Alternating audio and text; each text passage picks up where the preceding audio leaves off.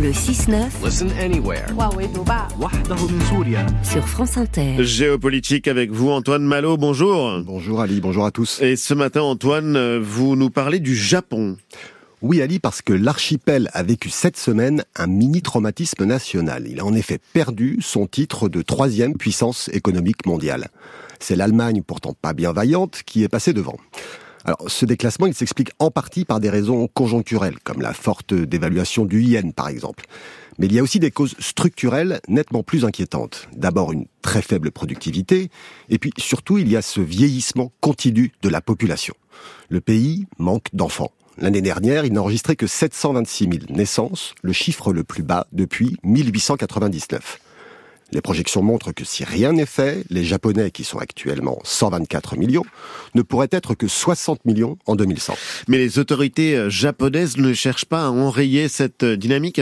Elles essayent bien depuis des années, Ali, mais elles n'y arrivent pas. En 2023, le Premier ministre a même fait du rebond de la natalité une priorité nationale. C'était un peu son réarmement démographique à lui, si vous voulez. Mais même s'il est un peu tôt pour juger, il faut se rendre à l'évidence, pour l'instant, les résultats ne sont pas là. Les jeunes japonais rechignent à faire des enfants parce que les salaires restent trop bas et le coût de la vie trop élevé. Alors bien sûr, pour redonner un coup de fouet démographique, mais aussi pour régler la question de la pénurie de main-d'œuvre, le pays pourrait faire appel à l'immigration. Mais le nationalisme ambiant éloigne cette option. La dépopulation semble donc quasi inéluctable. Or, à terme, ça pourrait poser un problème existentiel au Japon. Car qui dit population plus âgée dit explosion des retraites et explosion des dépenses de santé. Le pays, qui est déjà très très endetté, pourrait donc être obligé de faire des choix budgétaires drastiques. Et ça, vu le contexte, c'est pas très rassurant. C'est-à-dire? Eh bien, Tokyo ne compte pas que des amis parmi ses voisins. D'un côté, il y a la Corée du Nord de Kim Jong-un qui montre de plus en plus les dents, et puis il y a la Chine qui cherche à étendre son emprise sur la région, notamment en mer de Chine. Et on ne parle pas ici que de Taïwan, mais aussi d'îles japonaises que Pékin revendique.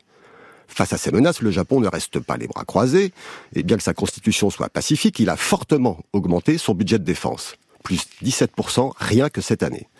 Mais à cause de ce problème de vieillissement, le pays pourrait se retrouver face à un dilemme, choisir entre sa sécurité et la protection sociale de sa population. Cela pourrait se faire aux dépens de son armée ou encore de sa traditionnelle diplomatie du chéquier qui garantit son influence. Et ça, ça, ça embêterait beaucoup son grand allié américain. Euh, l'endiguement de la puissance chinoise en Asie reste en effet un mantra pour les États-Unis.